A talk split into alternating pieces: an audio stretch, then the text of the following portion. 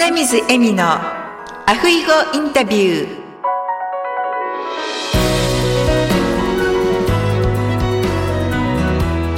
アロハ。アロハ。就活エッセンス in ハワイカイルワ在住のライフスタイリスト花水恵美です。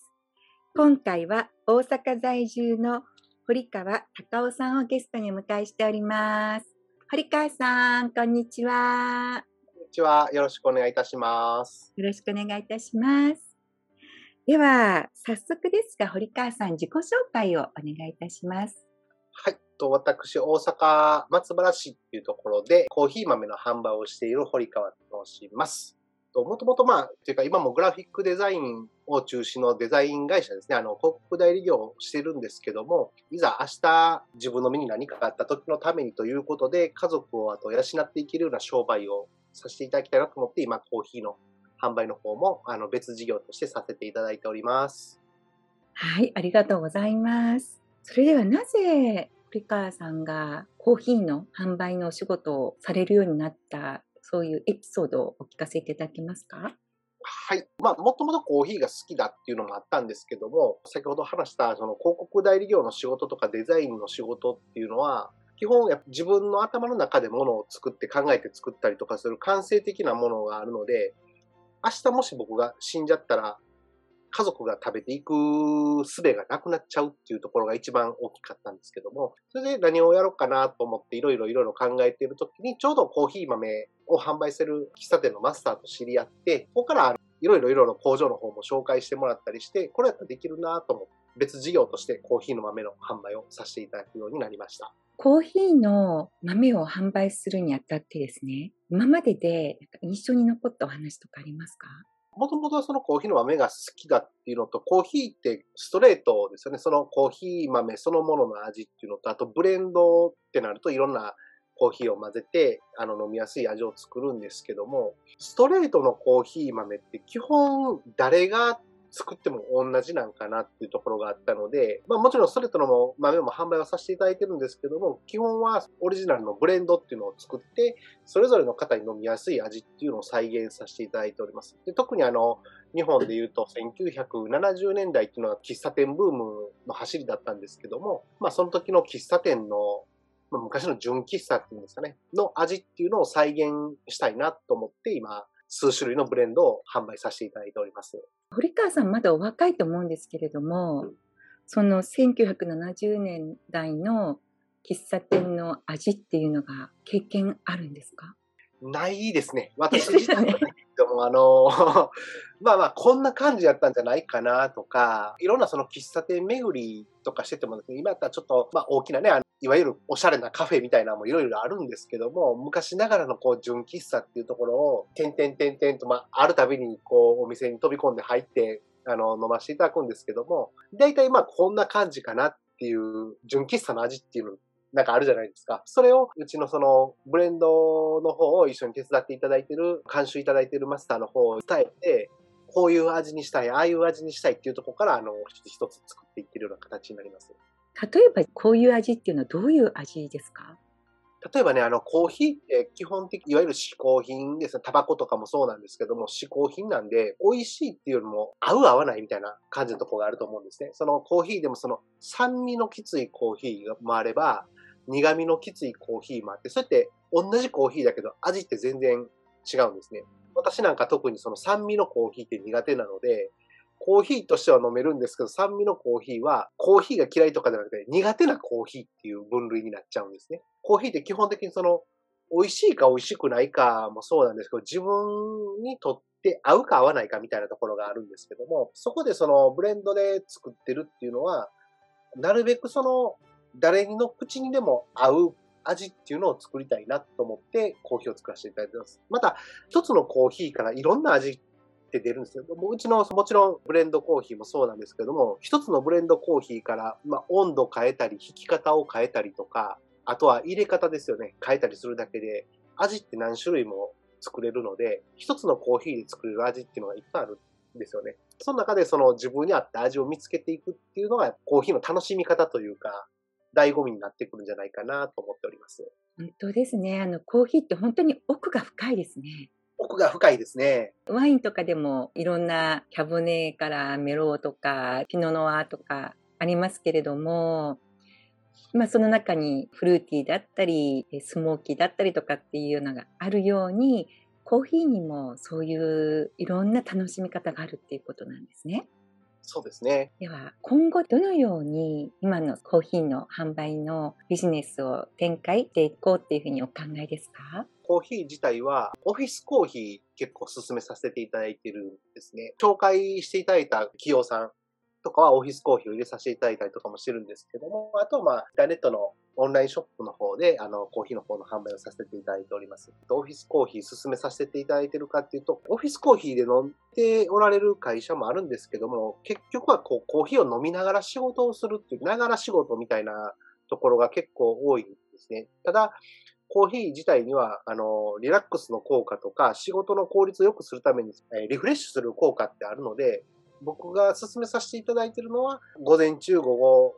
にでもそうなんですが、まあ15分ないし20分でも、コーヒーブレイクの時間っていうのをちゃんと作ってあげれるような職場作りをしてくださいっていう形、会社のその紹介していただいたこの社長とかにはよく話させていただいてます。やっぱりそのね、15分、20分でもそのコーヒーブレイクの時間を取るっていうだけで仕事の効率化にもつながるし、その間悩みの相談とかも聞くことによって、いい職場環境っていうのを作れるので、あの、働きやすい環境っていうんですかね、を作ってあげれるんじゃないかなと思って、今そちらを結構進めさせていただいております。本当それは素晴らしいですよね。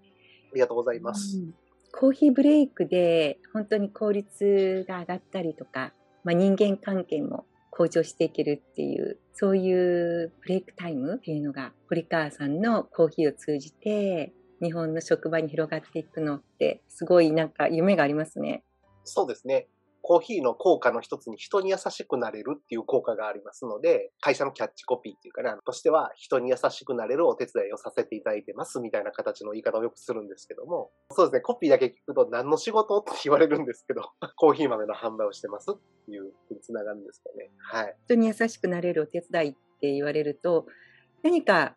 違うものをね、連想されるかもしれませんけど、まさかそれがコーヒーだっていうのがね、あの、そこで、ち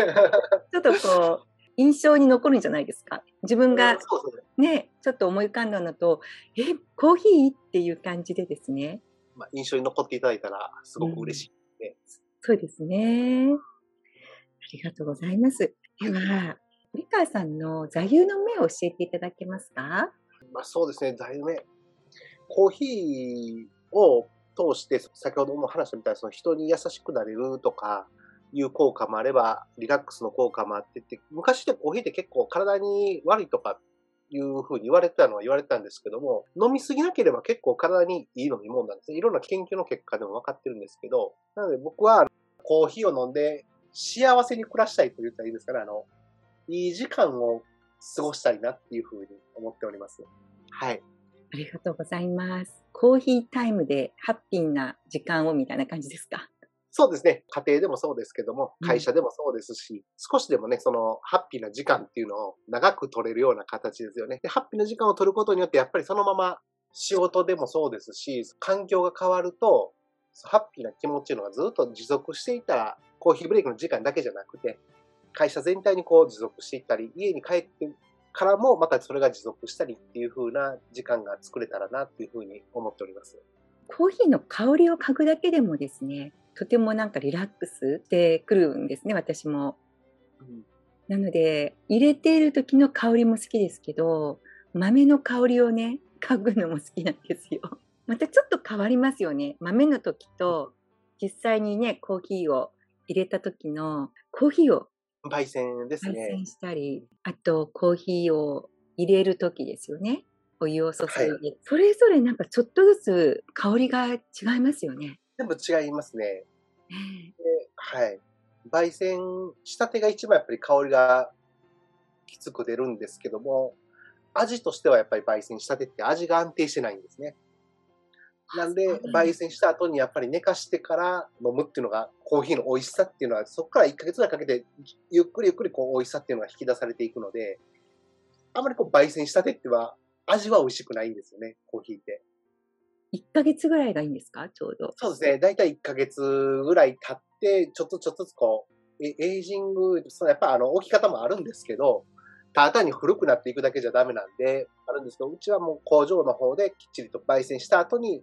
3、4日寝かしてから発送するような形の方法とらせていただいております。そうなんですね。私、あの、お友達からですね、焙煎したり、あと、引いたりすると、そこから酸化が始まるっていうようなそうですね聞いて、グリーンの豆ですよね。あの、ハワイ島の粉で作っている、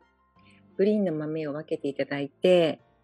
で、日本から、あの陶器でできてるんですかね。入りたて名人とかっていうコーヒー豆を焙煎するのも 日本からお友達に頼んでもできてもらって、はい。なかなか焙煎からっていうと、2、3回やったままでずっとやってないみたいになっちゃって、大変ですよ。大変ですね。はい。カスは飛び散るし、そう、大変だと思います。自分で焙煎ってやらないですからね。あの、やっぱりその、商売始めて言言っても10年も経てへん人間と、その道何十年やってきた人って、もう言ったら明らかに腕が違うじゃないですか。そこで僕らがあなたにちょっと3やり出したから言って、焙煎をするって言っても、その人にかなうわけがないので、まず、こういう風にしてほしい、ああいう風にしてほしいいうのをきっちり言うと、その方はそういう風にしてくれるんですよね。こういう味になるために、こう、焙煎をしようっていうのをやってくれるので、まあ、すごい素晴らしいなと思いますね。その技術っていうか、技ですね。うん、技ですね。ですね。うちらなんかであれば、その豆自体も僕が直接買うわけではなく、完全にバックアップしていただいている工場の方が、まあいろんな国から豆を何十トン何百トンとか買って、だいたい300トンぐらいは保管できるようなサイロを持ってはるので、で、その中からうちのブレンドのコーヒーを職人さんが選んで、で、そこからブレンドをしてくれてみたいな形でやってるので、非常に自分じゃできへんことができてるこの環境っていうのがすごく幸せで、そういった味を、僕が飲みたい味を作ってくれて、その味をまた届けれるっていうのはすごく幸せでですね。そういう方が集まって、一つのものができていくんでしょうね。まさしくそうですね。堀川さんみたいにいろんなところに行っていろんな味だとかあとそういういろんなテイストの思考とかですよねそういうのが分かってこういうふうにしてくださいっていう方がいることによって今までだったら多分職人さんもこういうふうに入れるといいなっていうので伝統的というかそういうのをやっていたと思うんですけどもそこに堀川さんが入ることによってまた新たな味作りというか、イノベーションっていうんですか、そういうこう革新、そういうのがこうできてきて、お手伝いされてる方も楽しいんじゃないでしょうか？そうですね。楽しいですね。僕は僕で、あの、なんていうんですかね、もともとコーヒーが好きなんで、こんなコーヒーが飲みたいっていうのを、もともと紹介してくれた喫茶店のマスターにお願いをして、で、マスターがブレンドを作ってくれて、そのブレンドになるように工場の方が焙煎をしてくれるみたいな状態が今続いてるので、こんなんが飲みたい。いや、ほんまに僕、あの混ぜとこの豆混ぜて、この豆混ぜたらこうなるよとかいうのは僕全然わかんないんですね。どの豆使ってくれてもいいから、こういう風に作ってほしいねっていうのを言うんですよ。そっからマスターと一緒に試行錯誤しながら、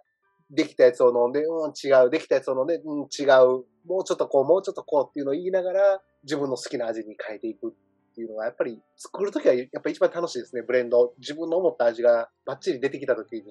すごく嬉しいですね。ただそれをまた僕が入れると味変わっちゃうんで、そうですはいスターが入れてこそその味になるんですけど、うん僕がそれをやると味が変わっちゃうんで、あうんもっと入れるのも上手くなりたいなと思いますね。うんなるほど。それではです。リスナーの方にメッセージをお願いいたします。はい。一言にこうコーヒーってやっぱり好きな人嫌いな人っていてるとは思うんですけども、一番うちのコーヒーどこにこだわってるかってやっぱ喉越しにこだわらせていただいてます。ただ苦いだけ、ただ酸っぱいだけとかそういうのではなくて、誰でも飲みやすいコーヒーっていうのをやっぱ作りたかったので、あと、あれですね、コーヒーメーカーで簡単に家で喫茶店の味が再現できるっていうのをもともと目指して作ってたので、ぜひね、コーヒーが飲めない人に一度飲んでいただきたいです。でそれでまたあの飲めるようになっていただければね、その人のまた楽しみというのも広がるかもわかんないですし、今までにもその、全くコーヒーが飲めなかった方が、このコーヒーだと飲めたよって言ってくれたことがあったので、もうそれが非常に嬉しくて、飲めなかった人は飲めなかった人で、新しい世界が開くお手伝いができたらなっていうふうに思ってるので、ぜひぜひ一度飲んでいただけたらなと思います。ありがとうございます。本当にその最初に飲んだコーヒーがたまたまですね、こう苦かったりとか酸っぱすぎて、あら、コーヒーってこんな味なんだ、もう飲まなくてもいいかなって思われてる方もね、結構いらっしゃるかと思うんですよね。そうですね。で、それ昔の喫茶店だったら、結構そういうことはなかったんじゃないかなと思うんですよ。1900、まあ私が飲み出したのが70年代の後半。そうですね。わ私実は中学校の時にバレーボール部に入ってましてね、夏休みとか冬休みとかっていうと、毎日練習に来ているとですね、その時のバレーボール部の監督がですね、大体柔道の先生だったんですよ。うん。でもうち柔道部がなかったので、こんな大きくってすごい体格のいい先生がバレー部の監督してくださってたんですけど、あまり夏休みとかでみんなが練習に来れない時とかもあるじゃないですか。はいい。ろんなとこにちょっと旅行に行ったりとかなんで、それでも練習に行ってる私たち、まあ、2、3人をですね、先生がご褒美って言って、喫茶店に連れて行ってくださってたんですよ。それ中学校の時ですよ。だから14とか15ぐらいですかね。で、多分その時に初めてね、そういう喫茶店でコーヒーとか、でよくそこのスパゲティ、ナポリタンとかじゃ昔のね、そういうのをね、食べさせてもらったんですよ。今から考えると本当ありがたいなと思うんですけど、昔ながらの喫茶店ですね。うんナポリタン。そうなんです。今はね、そういう、もうだってもう40年ぐらい前の話なので、ね、そういう関係っていうのがないのかもしれないんですけど、まあ当時でも、その先生は結構特別で、自分のね、お給料の中からそうやって私たちにご馳走してくださってたんですけれども、ね、その先生のおかげで、なんか私すごい喫茶店っていうと、もうそこの喫茶店思い出すんですよね。あの、中学校の時に連れて行ってもらって。やっぱそこに行くと、コーヒーのね、いい香りが漂ってましたね。いや、懐かしいです。あの、独特の雰囲気ってありますよね。あの、純喫茶ってうんい。うだけで。うん。そうですね。あとね、今話を聞きながら思い出したのが、私、父が42で亡くなってるんですね。で、私が12歳だったんですけど、いつも母がね、サイサイフォンサイフォンですね。あの、ゴポゴポゴポってそうそうそう、あの、ランプですか？はい。ランプをアルコールランプで、はい。えー毎朝それでね、コーヒーを立ててたんですよ。すごい味にね、うるさかったみたいなんですね。なので、父の、私も日本からちっちゃなサイフォンを買ってですね、命日にそれを立てて、お供えしてた時もあったんですけれども、コーヒーっていうとそういう思い出がありますね。そういう思い出って、今のね、どこに行っても同じようなカフェみたいなのがあるじゃないですか。そういうのとちょっと違って、やはり昭和の喫茶店って風情があって、思い出があっていいなって今思いました。別に邪道とかではないんですけどね、あのカフェでそのコーヒーに対してキャラメルなんとかが入ったりとか、まあ、こんなおしゃれな感じのいろんなやつがあるのはあるんですけど、コーヒーって結局どこまで行ってもコーヒー、コーヒーだけの味みたいなのがあるので、そこでやっぱりどんな味作るかっていうのがその結局ブレンドになってきたりとか、よく昔からもその純喫茶でも各喫茶店の味っていうのが多分あったと思うんですけども、それもその喫茶店があの、オリジナルで作ったブレンドっていうのがあって、っていうのがありますね。まあ、その辺が楽しいですね、なんかコーヒーって。そうですね。ですから、昭和の喫茶店って、堀川さんみたいな方がマスターでいらっしゃったんでしょうね。言ってたんかもわかんないですね。自分がこういうね、味をお客様に味わってもらいたいっていうこだわりを持って、ブレンドをされてたんじゃないかなって思いますね。奥が深いです。まだまだまだまだ僕も勉強しないといけないんですけど、ちょっと後先になりますけど、堀川さんとコーヒーの出会いっていつなんですか？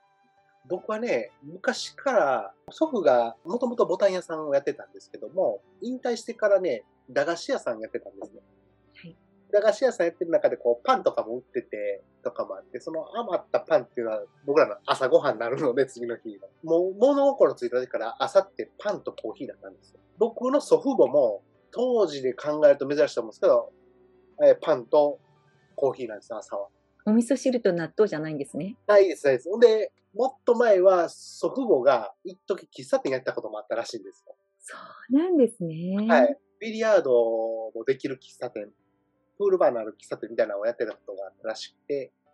ほんで、なんかどっかでそれ繋がってんねんなと思いながらあれなんですけど、僕、うちはもう、小さい時から僕が生まれた時からもうコーヒーっていうので育ってきてた感じなんで、コーヒーはほんまに非常に大好きだったんですよ。で、たまたまこういろいろいろいろな巡り合わせがあってコーヒーを販売することになったんですけど、根本的にはコーヒーが好きです。はい。じゃあもう DNA に入ってるんですね。入ってますね、もうたおそらく。ねそうですね。堀川さんのおじいちゃん、おばあちゃんとか、喜んでらっしゃいますよね。そうですね。今だから、あの、さっき、花火さんおっしゃったみたいにあれなんですけど、僕も、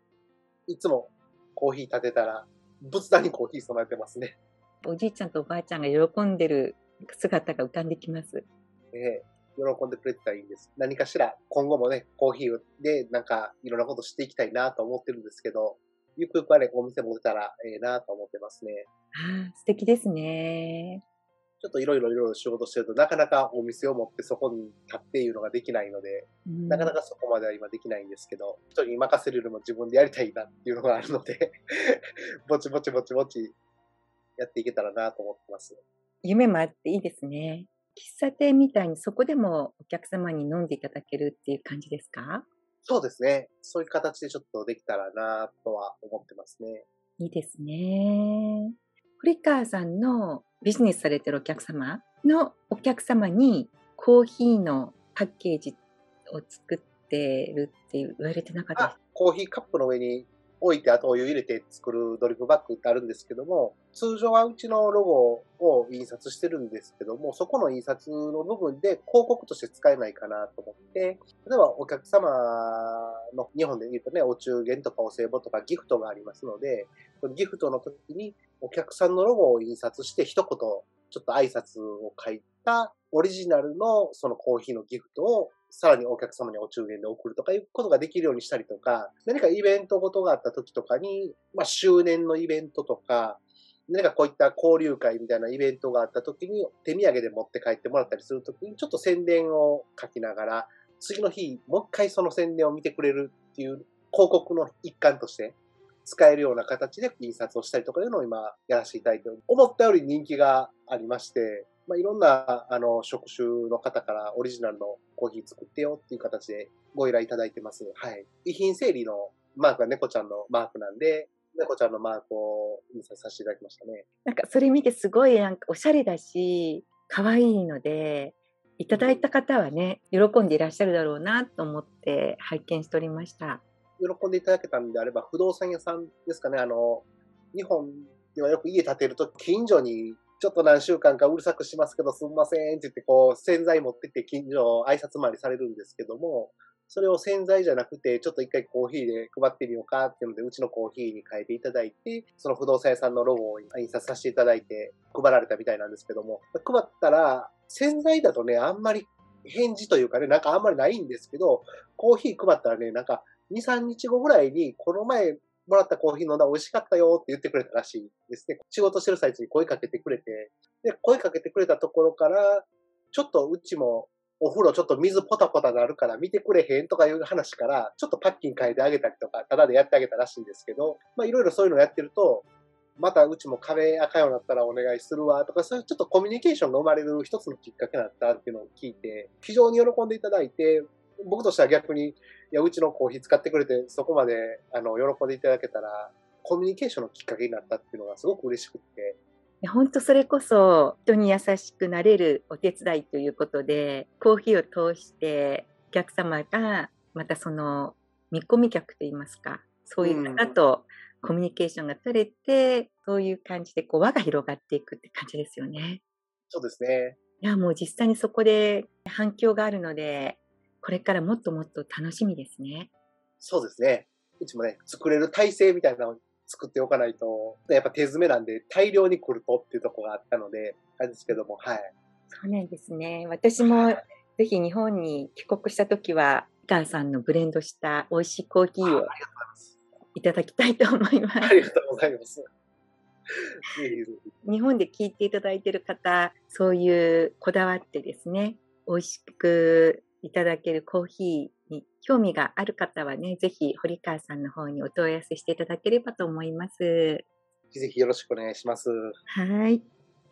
それでは本日はお忙しいところありがとうございました。いえ、こちらこそありがとうございました。ではまたお会いする日まで。アフイホー。あアフイホー。りがとうございました。ありがとうございました。